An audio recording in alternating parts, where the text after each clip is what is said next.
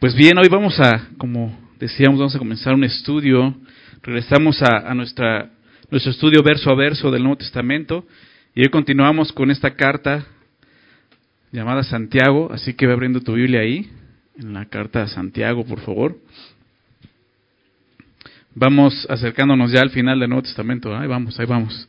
Estamos entrando a esta sección que se le llama cartas universales, cartas universales. Quizás has escuchado que les llaman cartas católicas, ¿no? Y dices, ¡ay! La palabra católico significa universal, ¿no? Para que no, no te dé este cosa. eh, universales, ¿por qué? Porque ya son de varias personas, ¿no? Y están escritas a diferentes personas, no son una iglesia en particular, es como general para toda la iglesia, por eso se llaman así cartas universales. Y empezamos con, con esta de Santiago, después viene Pedro, y después Juan, y después Judas, y ya empezamos a, al Apocalipsis, ¿verdad? Esperamos que, que, lleguemos ahí dentro de no muchos años. Primero Dios. Pero bueno, vamos a, ver hoy Santiago, ¿no? Una carta eh, muy confrontadora, ¿verdad? Si la has leído, son de esas cartas que cuando terminas de estudiarlas, terminas como golpeado, abatido, ¿verdad? Porque es muy exhortativa.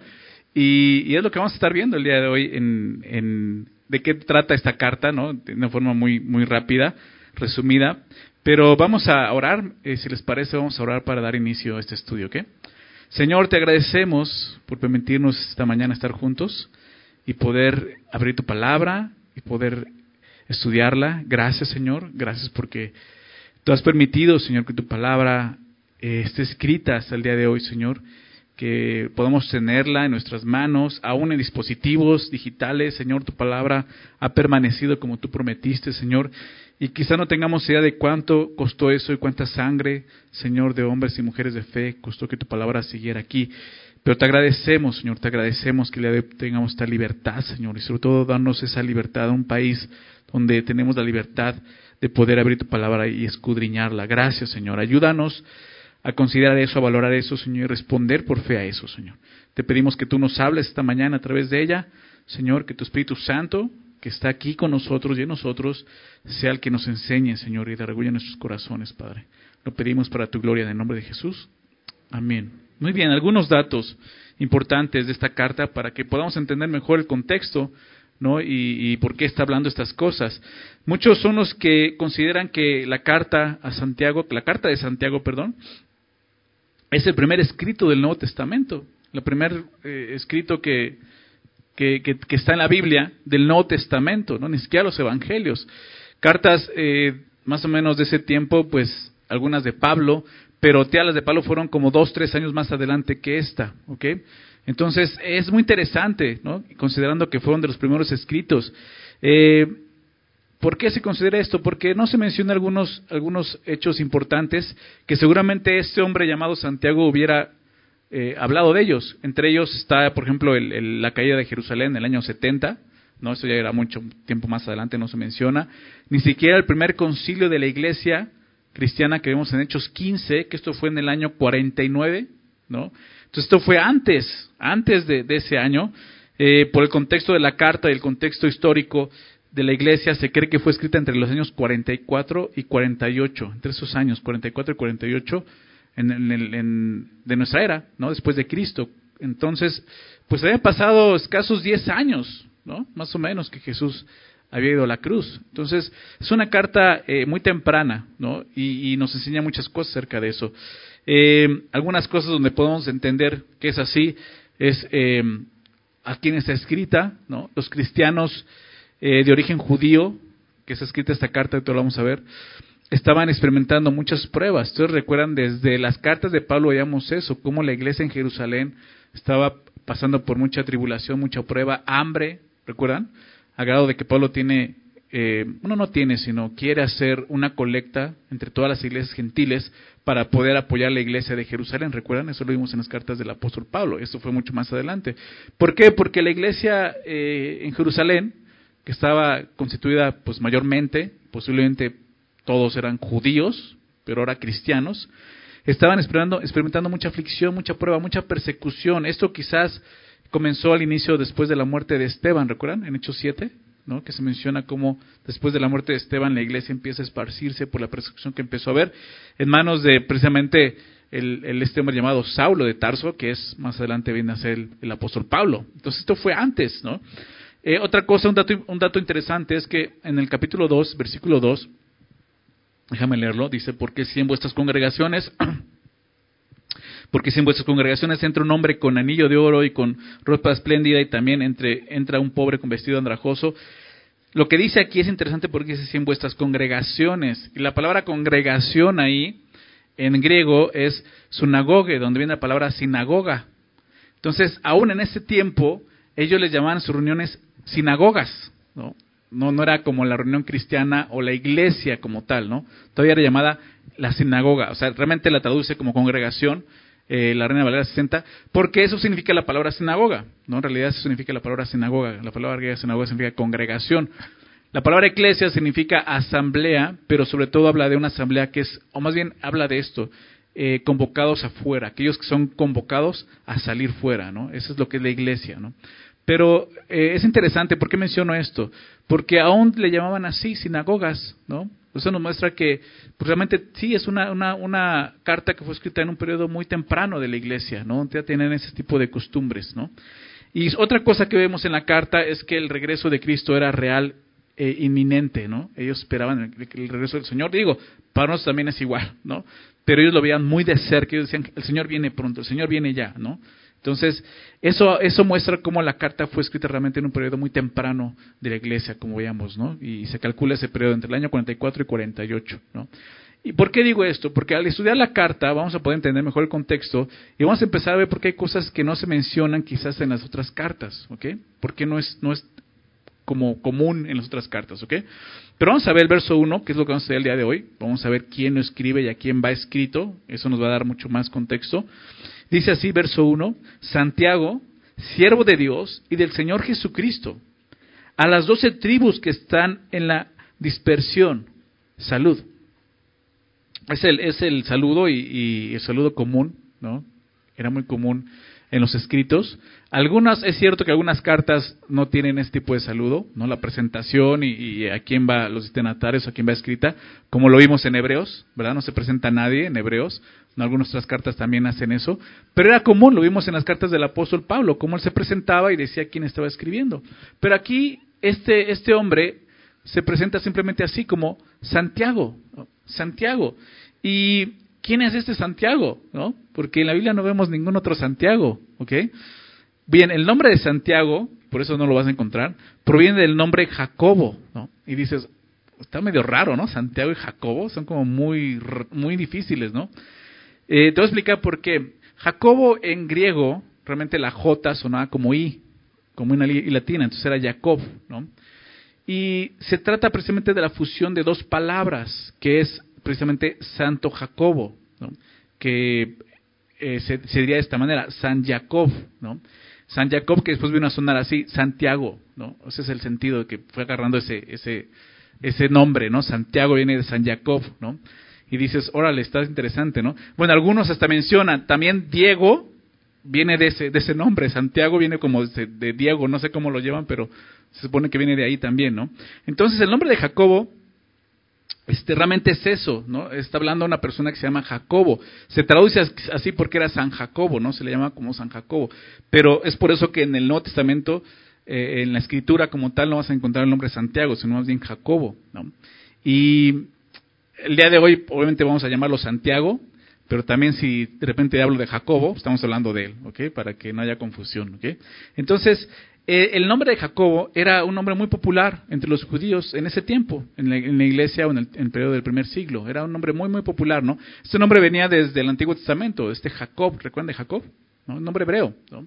Y se llamaba, más bien significaba el que suplanta o el engañador, ¿no? Ese era Jacob, ¿no? Después vino a, llamarse ya en griego Jacobo, ¿no? Y había muchos hombres que tenían eh, ese nombre, sobre todo en el, en el pueblo judío, ¿no? En el Nuevo Testamento aparecen eh, cuatro hombres que tienen este nombre precisamente, el nombre de Jacobo. Aparecen cuatro personajes, ¿no? Y son los que podrían apuntar hacia aquellos que están escribiendo esta carta.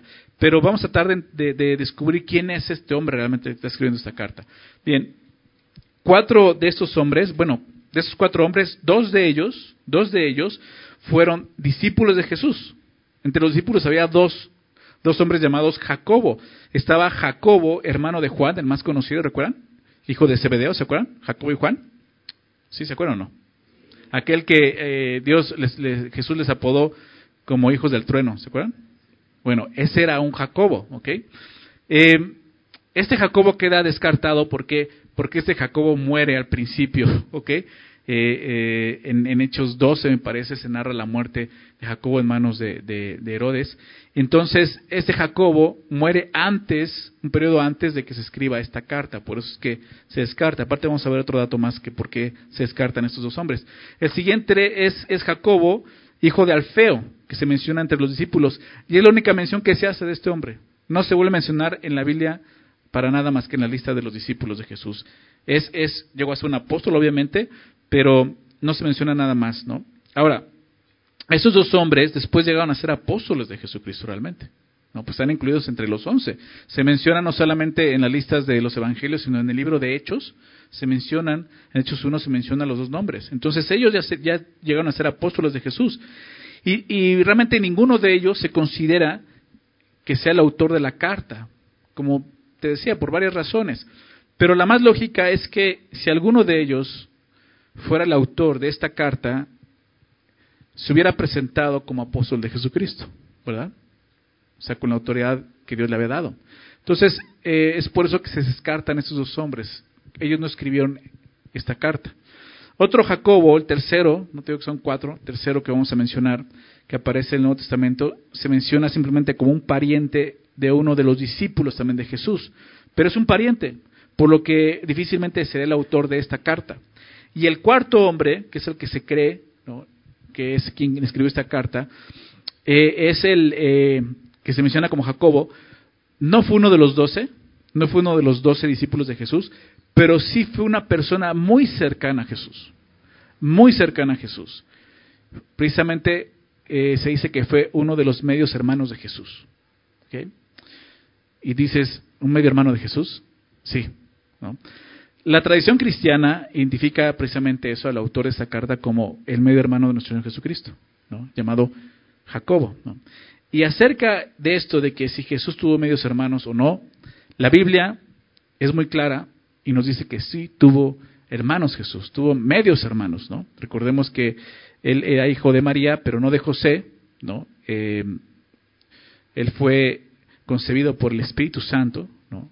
Y eso fue eh, eh, lo que le caracterizó el milagro del nacimiento de Jesús. Y obviamente por muchas razones, eh, lo acabamos de ver el, el miércoles pasado en el libro de Mateo, empezamos a estudiarlo y vimos eso precisamente, así que si tienes dudas puedes ir a la enseñanza de Mateo, capítulo 1.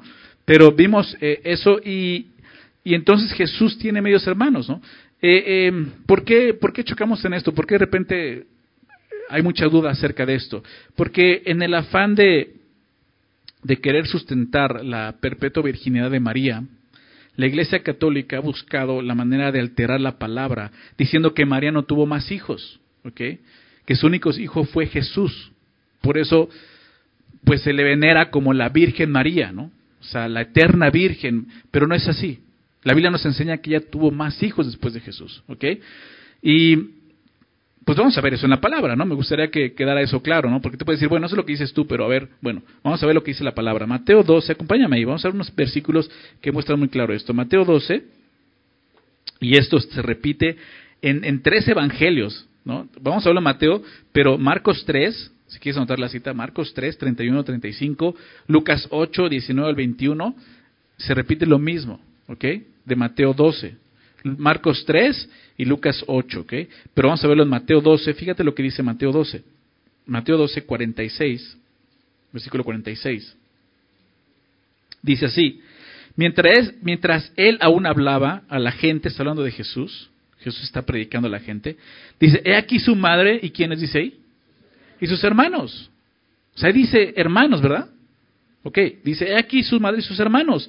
Estaban afuera y le querían hablar. Entonces van a buscar a Jesús, su mamá, su María y sus hermanos, van a buscar a Jesús, quieren hablarle, y le dijo uno, he aquí tu madre y tus hermanos están afuera y te quieren hablar.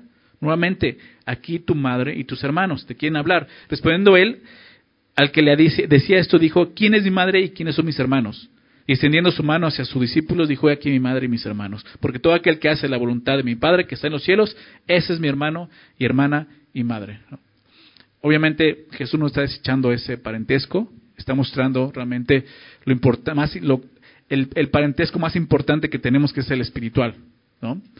Claro, no lo está echando como hermanos, ¿no? Pero lo que el texto nos muestra es cómo Jesús tuvo hermanos. ¿okay? Y la Iglesia Católica, eh, acerca de este texto, lo que dicen ellos es que la palabra que se traduce como hermanos se refiere simplemente a un parentesco, ¿no? así como primo.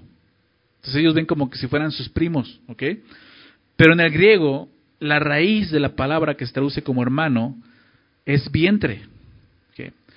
Entonces realmente está dejando muy claro que es un hermano de nacimiento, ¿no? No es de otra manera, ¿sí? Además, cuando se usa esta palabra en el Nuevo Testamento, cuando se usa siempre que se usa esta palabra en el Nuevo Testamento, es con referencia ya sea a un hermano carnal de sangre, como lo vemos aquí, o un hermano en la fe, porque es la palabra que se usa también para hablar de hermanos, de cristianos. Entonces, no hay por qué interpretarla de otra manera. Realmente lo que está diciendo es eso. Jesús tuvo otros hermanos. ¿ok?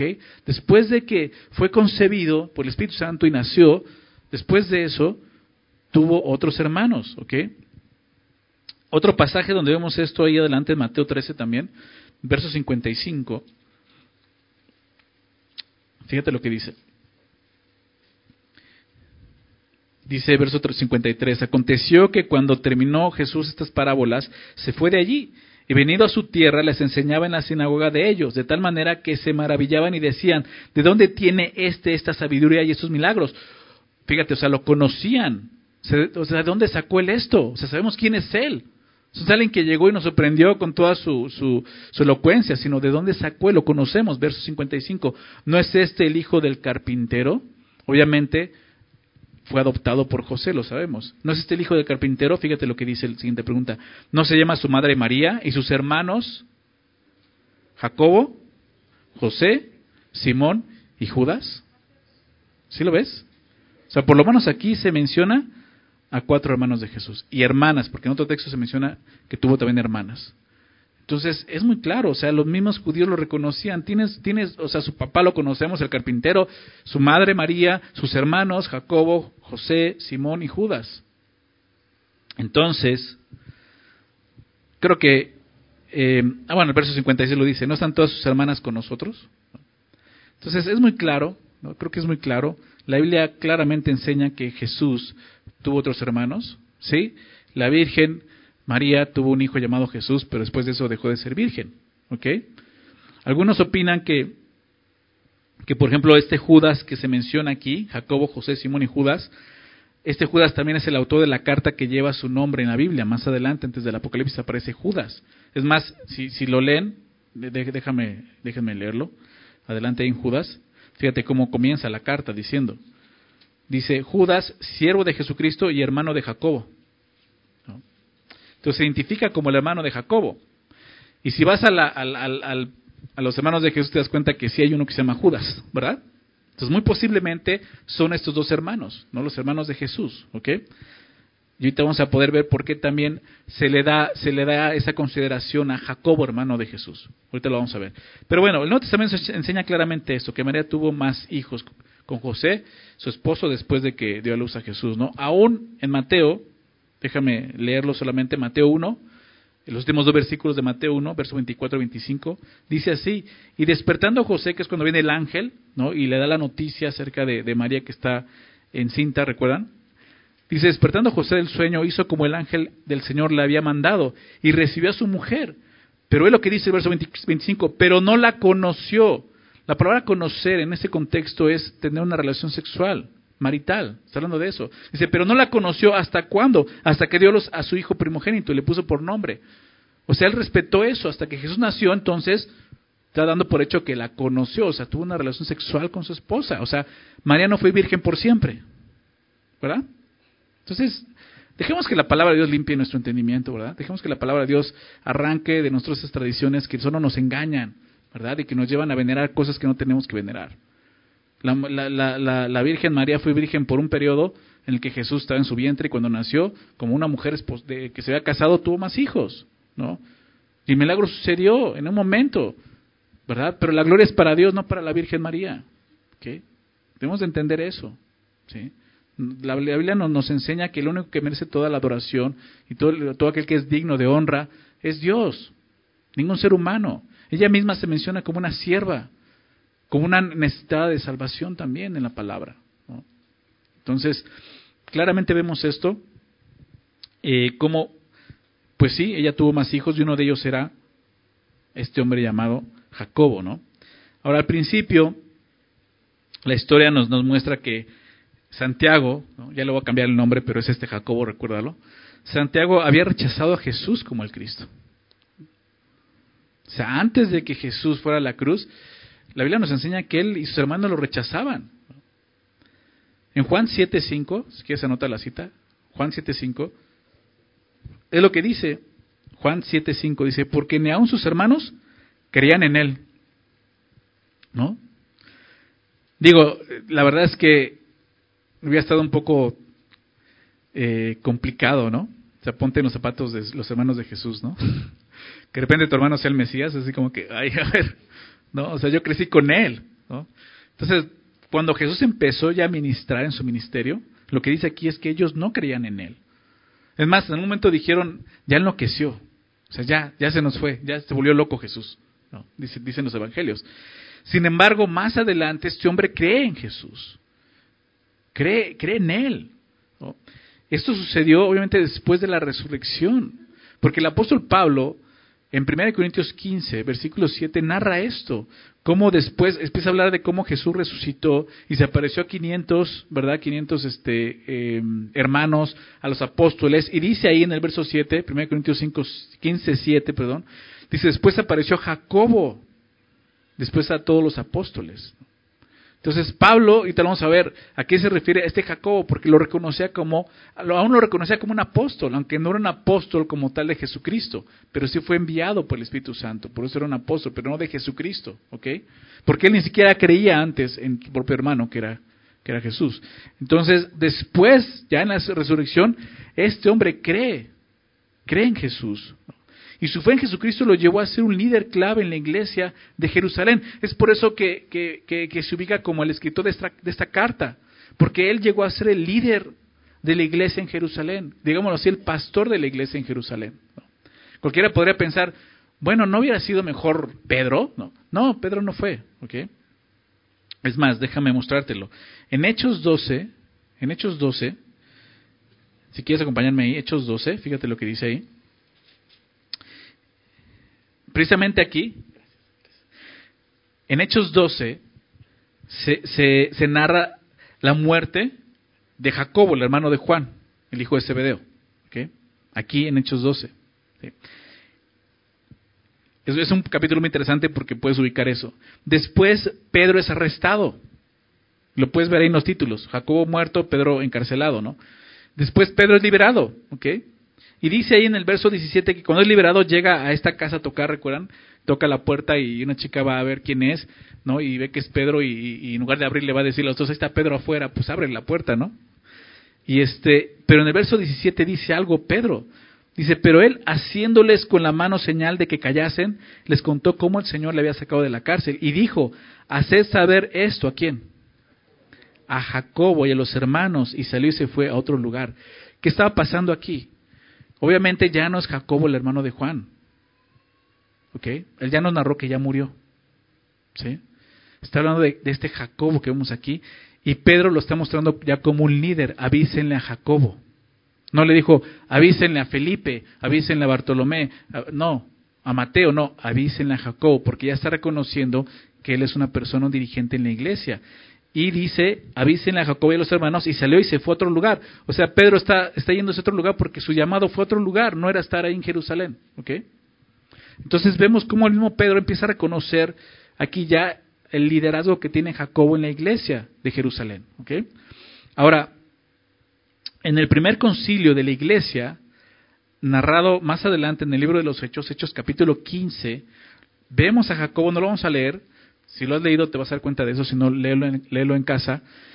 Eh, vemos cómo Jacobo ya, ya es un dirigente de la iglesia. En esa reunión, que es el primer concilio, donde está tratando un tema importante en la iglesia, lo vemos a él dirigiendo esa reunión y tomando decisiones precisamente como dirigente de la iglesia. Es más, escribiendo una carta en su nombre, porque él ya era una autoridad dentro de la iglesia, ¿se dan cuenta? Era este Jacobo. Ahora acompáñame a Gálatas, por favor, aquí se acompáñame a Gálatas, porque aquí lo vamos a ver mucho más claro, cómo el apóstol Pablo lo reconoce, no solo como el dirigente, sino, como te decía, como un apóstol. En su carta a los Gálatas, el, Pablo reconoce su liderazgo y lo menciona como una de las columnas de la iglesia en Jerusalén. En Gálatas 1, eh, fíjate lo que dice el verso 18, desde ahí empezamos a verlo. Gálatas 1, 18 dice, después, pasados tres años, subí a Jerusalén. Pablo está contando cómo fue eh, su, contacto con el Evangelio, ¿no? su experiencia cuando conoció al Señor, cómo no fue inmediatamente a Jerusalén, sino se fue a Damasco y estuvo en Arabia. Y dice, después de tres años, subí a Jerusalén para ver a Pedro y permanecí con él 15 días. Dice, pero no vi ninguno otro de los apóstoles. ¿Ningún otro de quiénes? De los apóstoles, sino a quién? A Jacobo, ¿qué Jacobo? ¿Te das cuenta cómo está hablando del hermano del Señor? ¿Y quién es el Señor? ¿Jesús tuvo hermanos? Aquí lo vemos claramente. ¿no? Pablo lo ubica. Es Jacobo, lo conoce porque él fue el hermano de Jesús. Y aparte lo reconoce como un apóstol porque dice, no había otros apóstoles más que a Jacobo. Ya poniéndonos en un grupo de apóstoles. Jacobo el hermano del Señor. ¿ok? Gálatas 2, adelante, en el verso 9 es cuando vemos esto, que lo has mencionado como una columna. Y reconociendo la gracia que me había sido dada, ¿no? Pablo cuando se encontró con ellos, ¿no? después de su revelación de, Jesucristo, más años, más adelante, dice que, que, que, de acuerdo a la gracia que Dios le había dado, Jacobo, Cefas, ¿sabes quién es Cefas? Simón. Sí, Simón, sí sé quién es. Es que es llamado Cefas, Simón y Pedro, es el mismo, ¿ok? Cefas, Simón y Pedro. ¿ok? Cefas y Juan, obviamente, Juan el apóstol, que eran considerados los tres, Jacobo, Cefas y Juan, realmente, o sea, te recuerdo, no estoy hablando de, Jacobo, el hermano de Juan, porque aquí ya falleció, ¿ok? Fue el primer eh, apóstol martirizado, ¿ok? Entonces, Jacobo, Cefas y Juan, que eran considerados como como columnas. Nos dieron a mí y a Bernabé la diestra en señal de compañerismo para que nos fuésemos a los gentiles y ellos a la circuncisión, o sea, a los judíos. Entonces el llamado era así, Pablo y Bernabé tuvieron el llamado de ir a los gentiles y Pedro, Jacobo, Juan tuvieron el llamado a ir con los judíos, ¿no? a predicar el Evangelio. Pero lo que vemos es que realmente Pablo reconocía que Jacobo, este Jacobo era una columna de la iglesia en Jerusalén. Y era un apóstol. Y no solo eso, era el hermano del Señor Jesús. Porque es este momento donde podemos ver eso, que es su hermano. Porque tú puedes decir, bueno, tuvo hermanos, pero ¿cómo sabemos que fuese Jacobo? Por lo que Pablo dice aquí, no por lo que vimos en el, capítulo 1. Jacobo, el hermano del Señor. Entonces, al considerar quién es este Jacobo y lo que ahora es, ya en Cristo, es un apóstol y es del dirigente de la iglesia de Jerusalén, pues es muy lógico considerar que él haya escrito esta carta. ¿Ok? Entonces, eh, pues es muy seguro, ¿no? Que este Jacobo, hermano de Jesús, sea el escritor de la carta a Santiago. Y que la carta, eh, ya que la carta también está llena de referencias de sermones de Jesús, entre ellos el sermón del monte. En Mateo capítulo 5 al 7 está el sermón del monte y, como vayamos avanzando en, Santiago vamos a ir viendo y considerando cómo es muy similar a lo que Jesús estaba enseñando en el sermón del monte. Entonces, aunque Jacobo eh, siendo hermano de Jesús, no fue un discípulo de Jesús, como vimos, ni siquiera creía en él, seguramente escuchó los discursos de Jesús en varias ocasiones. Entonces sí conocía mucho de la enseñanza de Jesús. Y es lo que vamos a ver mucho en, esta carta ¿no? de, Santiago. Entonces vemos cómo eh, también la evidencia bíblica muestra que el autor de la carta sí puede ser este, este hombre llamado Jacobo ¿no? y también Santiago, que es el hermano de Jesús. ¿no? Ahora piensa en eso, qué increíble debió de haber sido para Jacobo haber crecido con Jesús, ¿no? Increíble y tormentoso también, ¿no? Porque ahora sí que llegaban y estaba tirado el cuarto, ¿y quién crees que fue? Pues Jacob, porque Jesús no pecó, ¿verdad? Entonces él se pone a ordenar. O imagínense, pobre, o sea, vivir bajo la, bajo la sombra de Jesús, ¿no? Pues por eso no creía en él, ¿no? Yo imagino, ay, sí, el perfecto, ¿no? Mi hermano el perfecto. Pues sí, ¿no? Pobre, pobre Jacobo, pobre Judas, pobre Simón, pobres hermanos, ¿no? Que tuvieron que cargar con eso, ¿no? Vivir con, con un hombre que nunca pecó. Imagínate cómo haber sido eso, ¿no? Este, los que tienen hermanos pueden entender mejor eso. Siempre hay uno que es más bien portado que otro, ¿verdad? Entonces, imagínense lo que fue vivir para Jacobo, ¿no? Pero lo que vemos es que fue un hombre que realmente fue transformado, ¿ok? Al ver a Jesús resucitado y verlo como Dios. Porque es lo que dice a continuación en el saludo, en, en Santiago 1. Fíjate lo que dice. Ahora, dice Santiago, siervo de Dios y del Señor Jesucristo. ¿No? Qué increíble en, su presentación, digámoslo así, vemos la humildad de este hombre, la humildad de Santiago. Porque ya considerando quién es, siendo hermano de Jesús, él no se presenta como tal. No dice, no soy Santiago, soy Jacobo, ¿ok? Y soy el hermano de Jesús, el hermano del Señor, así lo dijo Pablo, ¿no? No, él se presenta como siervo. Qué increíble, ¿no? Como siervo. Y aunque finalmente era hermano de Jesús, como cristiano Santiago no deja de ser un siervo de Dios. Y él entendió que Jesús es Dios. Qué fuerte debe haber sido para él llegar a eso. Su orgullo como hombre, no, el no creer en su hermano y de repente verlo resucitado y ver que él es Dios y simplemente caer rendido de rodillas. Creo que esto debe de llamar la atención, ¿no? Como hombres somos orgullosos, aún sin ser hermanos de Jesús. Quizás a ti cuando te predicaban de Jesús tú, no creías en él y decías, no, ¿cómo va a ser Dios? Un hombre, ¿cómo va a ser Dios? ¿No?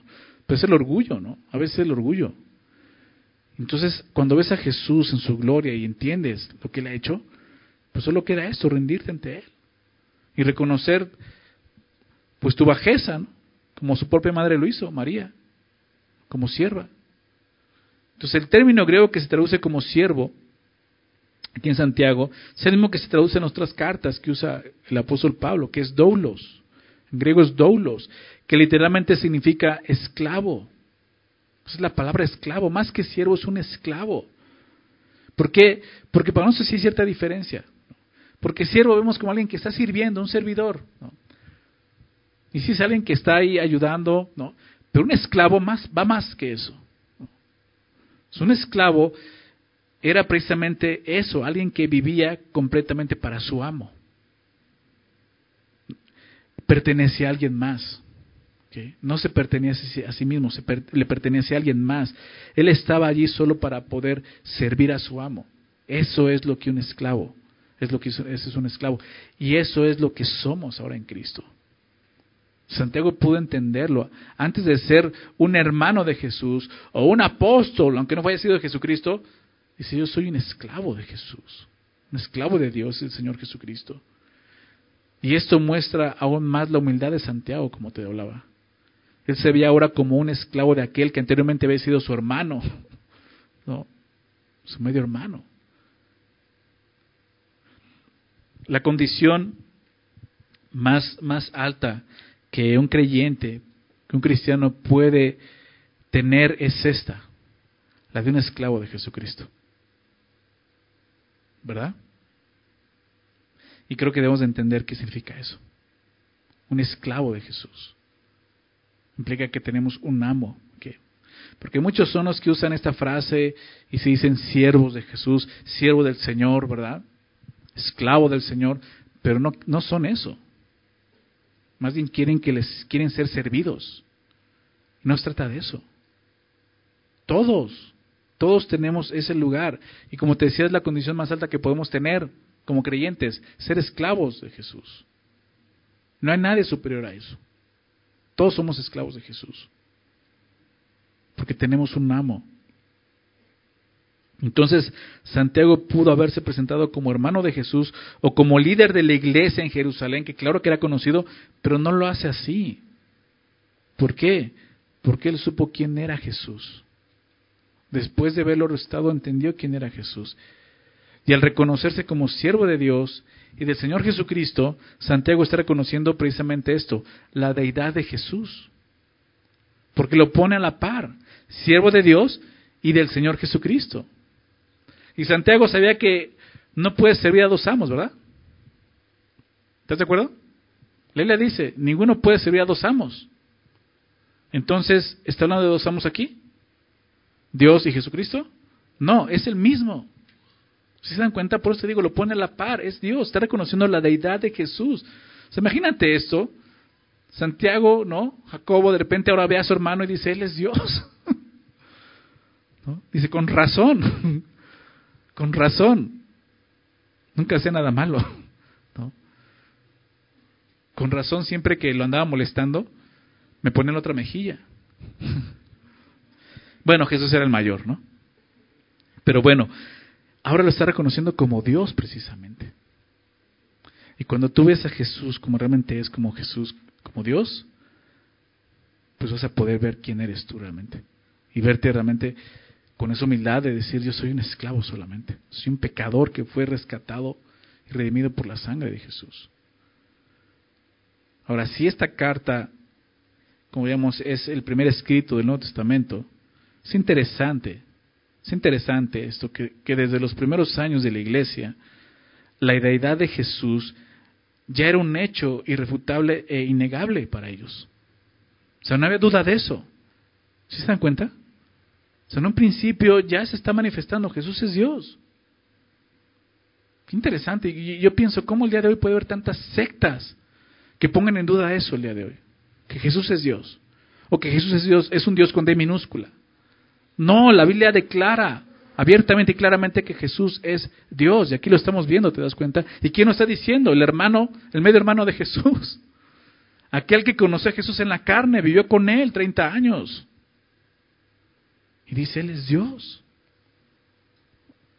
O sea, tenemos, tenemos un testigo muy claro de esto, un testimonio muy claro de quién es Jesús. Su propio hermano mostrando Él es, Él es Dios.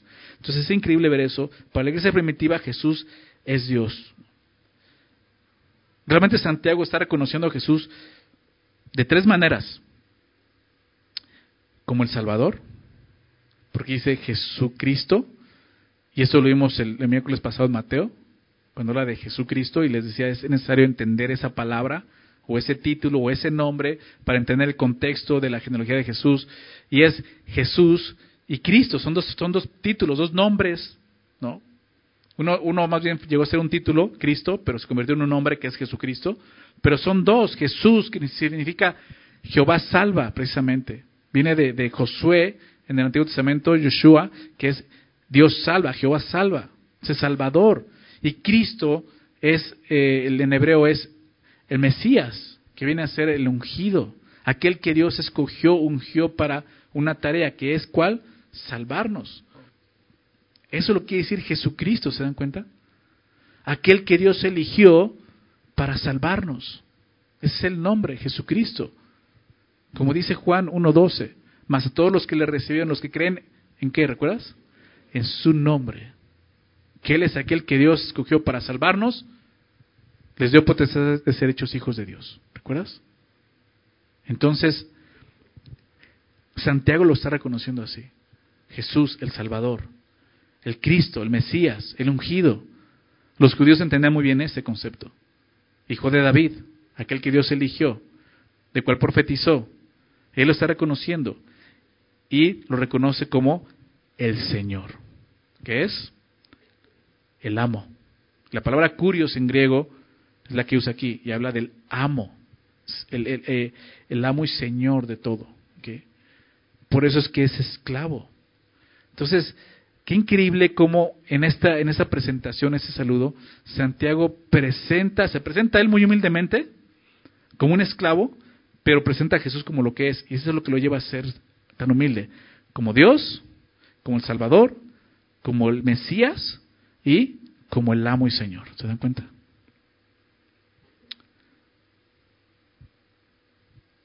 Si tú no puedes verte el día de hoy como un esclavo de Jesucristo, es porque no lo has visto de esta manera. Es increíble como una carta, la primera carta quizás escrita el Nuevo Testamento, ya presenta a Jesús de esta manera, ¿no crees? Como el Señor, su señorío. Él es el Señor. Decía, la iglesia primitiva desde un inicio no tuvo problema con esa revelación acerca de Jesús. Santiago lo mostraba así. Entonces, para Santiago su encuentro con Jesús resucitado cambió toda su percepción acerca de quién era Jesús. Y eso mismo debe de suceder con nosotros. Es lo que la Biblia nos enseña. Acompáñame por favor a Segunda de Corintios, Segunda de Corintios, capítulo 5. Segunda de Corintios 5.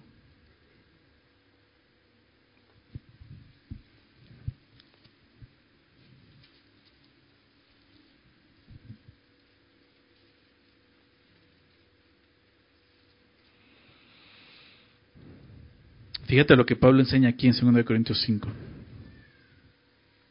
versículo 16.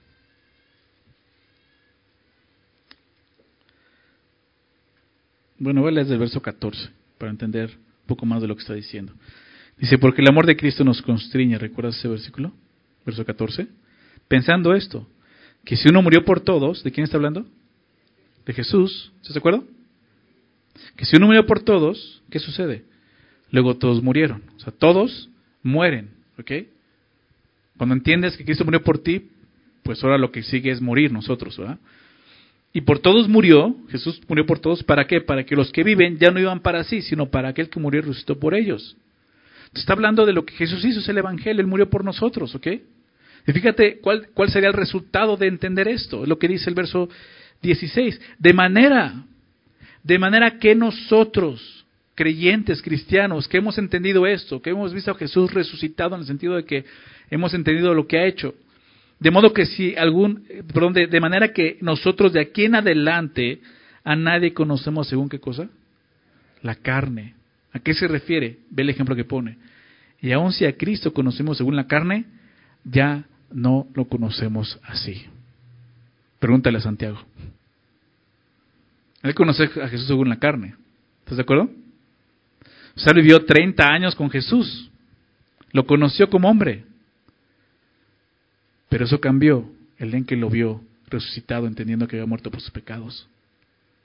Por eso dice, de aquí en adelante nadie conocemos según la, carne. Aún si a Cristo conocimos según la carne, porque seguramente había personas que habían conocido a lo mejor a Jesús, a los que está escribiendo Pablo, en la carne, como el, el hijo del carpintero, ¿verdad? ¿Recuerdan eso? Dice, ya no lo conocemos así. Porque Jesús ya fue glorificado en la cruz, porque ya lo vimos como el Hijo de Dios, como el Salvador, como Dios, como el Mesías, como el Señor. ¿Se dan cuenta? De modo que si alguno está en Cristo, recuerda este versículo, es el que sigue, es el contexto. De modo que si alguno está en Cristo, ¿qué sucede? ¿Te das cuenta? Santiago ahora es una nueva criatura porque vio a Jesús glorificado, resucitado. Y eso es lo que tiene que suceder con nosotros. Al entender lo que Jesús hizo y creer verdaderamente en eso, nuestra perspectiva de Jesús y de todo cambia. Ahora es espiritual, ahora vemos a Jesús no como un hombre, un simple hombre, lo vemos como Dios mismo, ¿se dan cuenta? Como el Salvador. De modo que si alguno está en Cristo, nueva criatura es, las cosas viejas pasaron he aquí todos son hechas Yo sé que este versículo cuando dices las cosas viejas pasaron, nos encanta usarlo así. Ahí está hablando de mi pecado, ya pasó, las cosas, mi culpa ya pasó. No está hablando de eso, está hablando de tu percepción de las cosas. Como antes veías el mundo, ya pasó. Ya no lo ves de una forma carnal, lo puedes ver de una forma espiritual. ¿Verdad? Porque ya tienes el Espíritu de Dios. He aquí todas son nuevas. En ese es sentido de este pasaje. Entonces creo que nosotros, igual que, que Jacobo, deberíamos de, de poder entender ¿no? Quiénes somos ahora en Cristo, entendiendo primeramente quién es Jesús y lo que ha hecho por nosotros. Esta humildad que vemos de este hombre siendo la mano de Jesús, siendo un líder en la iglesia de Jerusalén, se presenta así como un siervo de Jesucristo. Eso es lo que somos. ¿Por qué? Porque Jesús es el Señor. Amén. Vamos a ver entonces, continuar, a quién escribe esta carta, porque si nos dice. Santiago 1.1. Dice, a las doce tribus que están en la dispersión, salud. Siendo dirigente de la iglesia en Jerusalén, tiene mucho sentido que escriba esta carta a estos destinatarios. Dice, ¿por qué? ¿Quiénes son estas doce tribus que están en la dispersión? Bien, la palabra dispersión en griego es diaspora. Diaspora es la palabra griega. Alguna vez vas a escuchar acerca de la diaspora. Es esto, es la dispersión. Realmente esta palabra significa esparcir en la siembra. Es un término que se usaba en la agricultura, esparcir las semillas en la siembra. Y se convirtió en un término para aludir a todos los judíos que vivían fuera de la tierra de Palestina. Todos aquellos que habían salido de Palestina. El apóstol Pedro, en su carta, lo vamos a ver, también habla, habla, habla de ellos. ¿sí? se presenta, déjame citarlo solamente. Eh, primer, primera de Pedro 1.1, también se presenta así, Pedro apóstol de Jesucristo, a los expatriados de la dispersión en el Ponto, Galacia, Capadocia, Asia y Bitinia.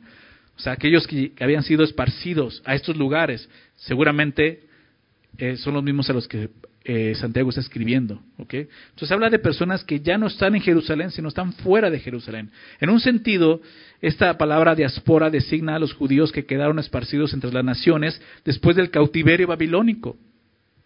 Pues esto comenzó desde allá. Recuerda que estaban los dos reinos. Y el primer reino, eh, eh, más bien el reino que, que tenía las diez tribus, fue llevado cautivo. Ahí empieza la diáspora. Esas diez tribus se van de Jerusalén, llevadas por el rey de Asiria. Después ya viene el rey eh, de Babilonia y se lleva a las otras dos tribus. Y esas, esa, entonces la dispersión de las doce tribus. Después regresan, es cierto, después regresa, pero solo en el tiempo de Esdras y Nehemías, pero solo es un remanente. No regresan todas. Quedan muchos judíos esparcidos por todas, fuera de Palestina, como veíamos. Entonces de ahí empieza la diáspora, lo que se conoce como la diáspora, la, dispersión de los judíos. Y pasados muchos años, aún en el tiempo de Jesús, había muchos judíos que vivían fuera de Jerusalén.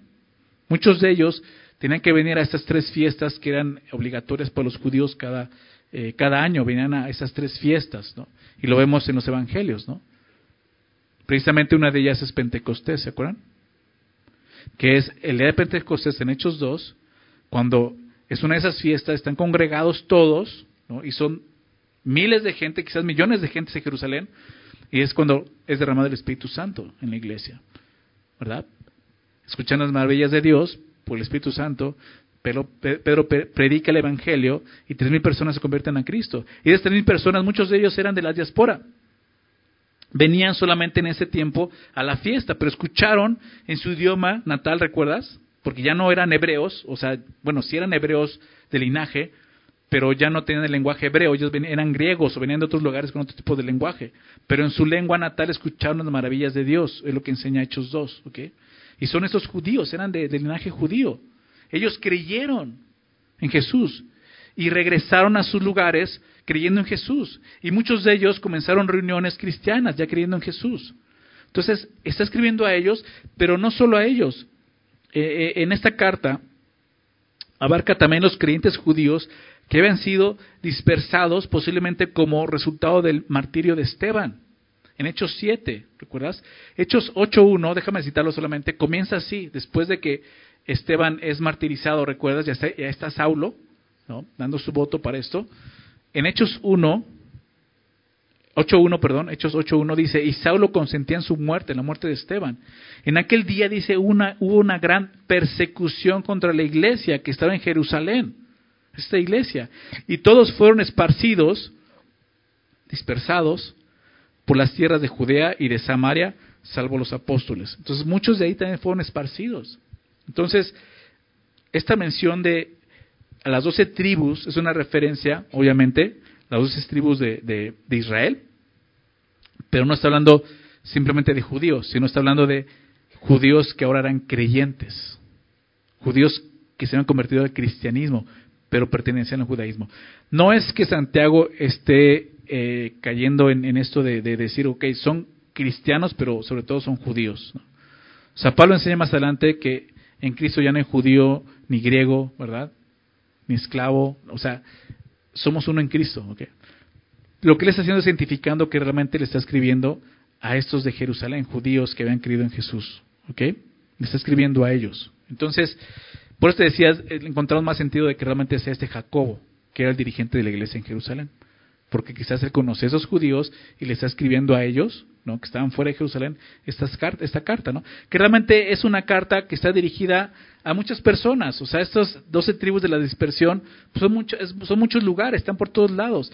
Entonces sería una carta, eh, como se le llama, em, se me fue el nombre, universal, pero no, eh, ahorita me acuerdo, una carta que tenía que ir eh, eh, leyéndose en varios lugares, ¿no? Ahorita a ver si me acuerdo del, nombre.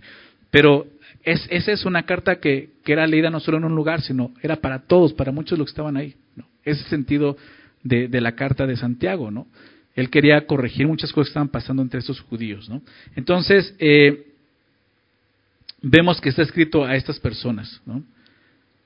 Trataba de acordarme el nombre este, este, se me fue.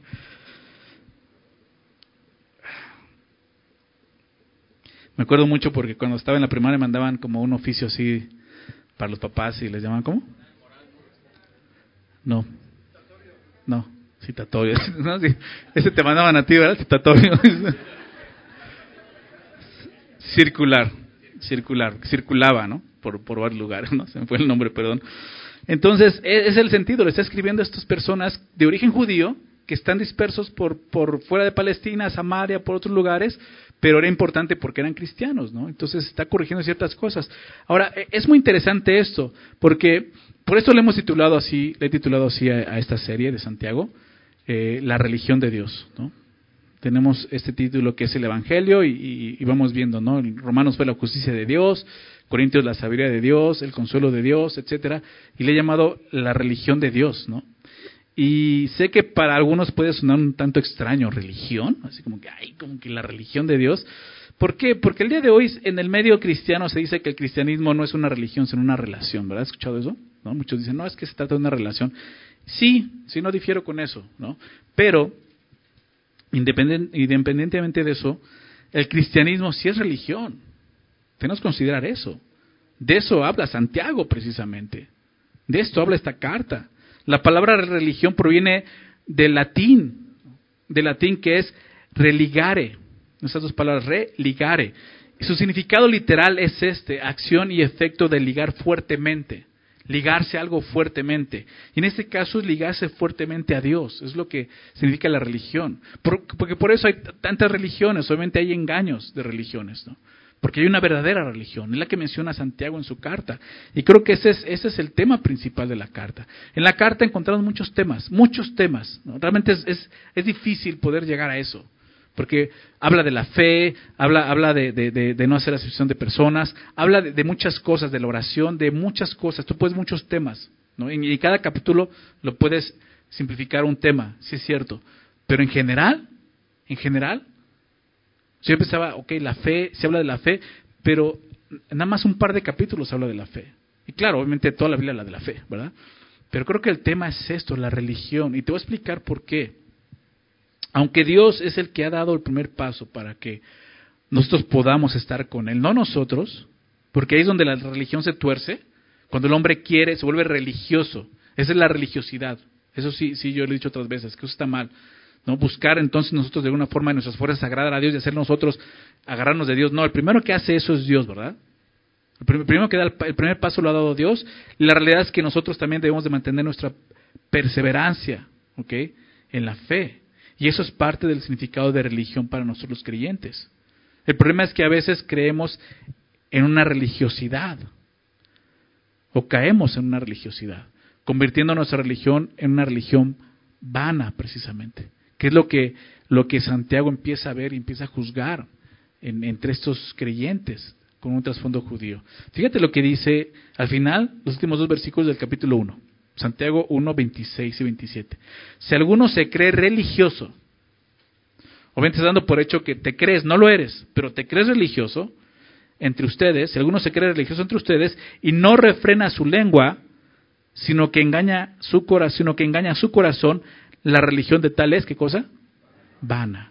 No está criticando la religión, está criticando una religión vana, ¿se dan cuenta? La religión de tal es vana. Verso 27. Dice, la, la religión pura y sin mácula delante de Dios el Padre es esta, visitar a los huérfanos y a las viudas en sus tribulaciones y guardarse sin mancha del mundo. Entonces está definiendo lo que es una religión correcta, ¿te das cuenta? Y de eso es lo que está hablando, eso es lo que va, a hablar la carta, la religión pura, sin mácula, la religión verdadera delante de Dios. Al parecer, lo que está sucediendo con estos destinatarios, estos judíos creyentes, era esto. Estaban eh, una religión vana, vacía. Ellos tenían un trasfondo religioso judío. Eh, regresemos a eso, entender por qué. Su trasfondo era judío, ¿ok? No eran gentiles. Ellos no vienen de adorar dioses, ídolos, o no creer en nada, filosofía, no. Ellos vienen de adorar al Dios de Israel. ¿Ok? Pero recordemos cómo estaba en ese momento la religión judía. ¿Quiénes eran los líderes de la religión judía en ese momento? Los fariseos, ¿recuerdan? Los fariseos, personas que, que, que se aferraban a la ley, pero realmente su religión era vana. ¿Ok? Entonces esos judíos creyentes ahora tenían ese trasfondo religioso. Y el ejemplo, para ellos el ejemplo de esa religiosidad, pues eran los fariseos, a los que tanto reprochó Jesús. ¿Recuerdas? Hipócrita les dijo varias veces. Es más, Jesús les dijo a ellos, hagan todo lo que ellos dicen, pero no hagan de acuerdo a sus hechos. ¿Se acuerdan?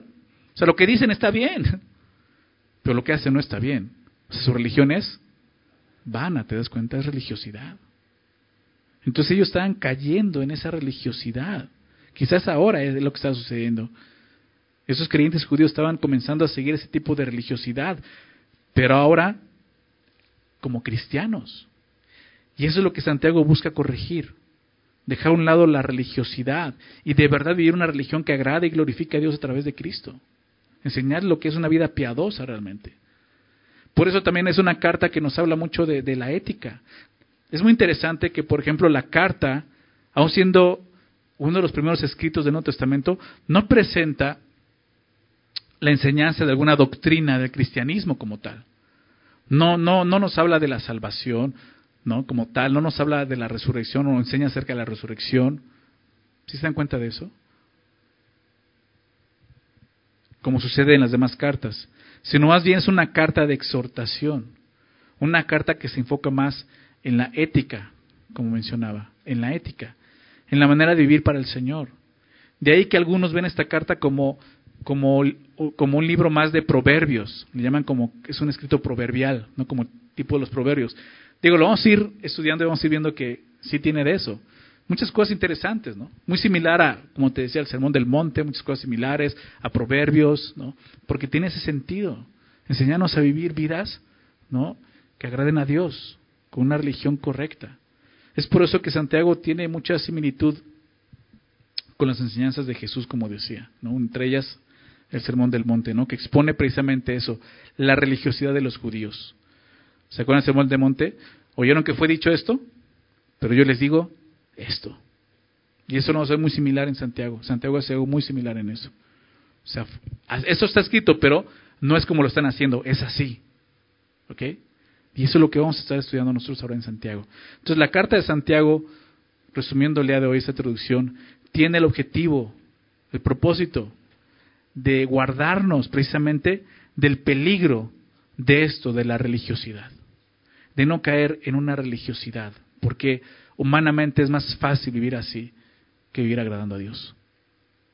Pero ahí no hay fruto y no hay gloria para Dios. Dios quiere que, le, que vivamos como Él nos pide que vivamos. Entonces la carta tiene ese propósito, que no caigamos en el peligro de, ser religiosos, de que nuestra religión se vuelva vana y vacía, sin sustancia que podamos hablar de Jesús, de hablar de doctrina, pero no vivamos de esa manera.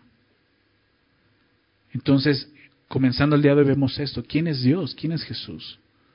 Él es Dios, Él es el Señor, Él es el amo, el creador, el ungido, el salvador. Somos esclavos de Él. Necesitamos entender esto. Santiago comienza su carta correctamente. Correctamente. No se presenta como un apóstol, que lo pudo haber hecho, ya lo vimos. No se presenta como un apóstol, se presenta como un esclavo. ¿Por qué? Porque él entiende que todos somos eso. Y de ahí debemos de partir para poder entender esta carta. Vamos a orar y vamos a dar gracias a Dios por ese tiempo. Señor, muchas gracias por tu palabra. Gracias por permitirnos hoy iniciar este estudio, esta carta, Señor. Em, y comenzar así, Señor, viendo un hombre que pudo entender su condición después de que te vio, Señor, glorificado. Después de que realmente fue revelado, le fue revelado quién eres y lo que has hecho por nosotros. ¿Y quién más, Señor? Un hombre que en la carne fue tu medio hermano. Increíble. Un hombre que pudo entender y humillarse, al grado de llamarse esclavo del Señor Jesús, viéndote como Dios, como el Salvador, como el Mesías. Señor, ayúdanos a tener esa misma humildad, Señor. Porque ahí es donde va a comenzar realmente, Señor, esa correcta religión, Señor, que te agrada, que te honra, que te glorifica, Señor. Gracias, Señor, por habernos llamado a la salvación y de esa manera habernos sacado de una esclavitud, la esclavitud del pecado, pero ahora, ahora llevarnos a ser esclavos tuyos, Señor. Qué mejor, Señor, qué mejor. Porque eres un amo que nos ama, que eres bueno, misericordioso, lleno de gracia y necesitamos eso, Señor, día a día. Y te damos gracias, Padre. Gracias por haber enviado a tu Hijo a morir en la cruz por nosotros, por darnos vida a través de la fe, Señor, y que ahora podamos vivir para ti, Señor. Ayúdanos y a través de esta carta, ayúdanos a meditar en ella, Señor, a poder entenderla, danos entendimiento de lo que está escrito, Señor, y que juntos podamos meditar y realmente dejar que tú, en cada versículo, Señor, nos examines y nos confrontes, Señor, con tu palabra. Gracias, Señor, por este día, gracias por esta mañana, en el nombre de Jesús. Amén.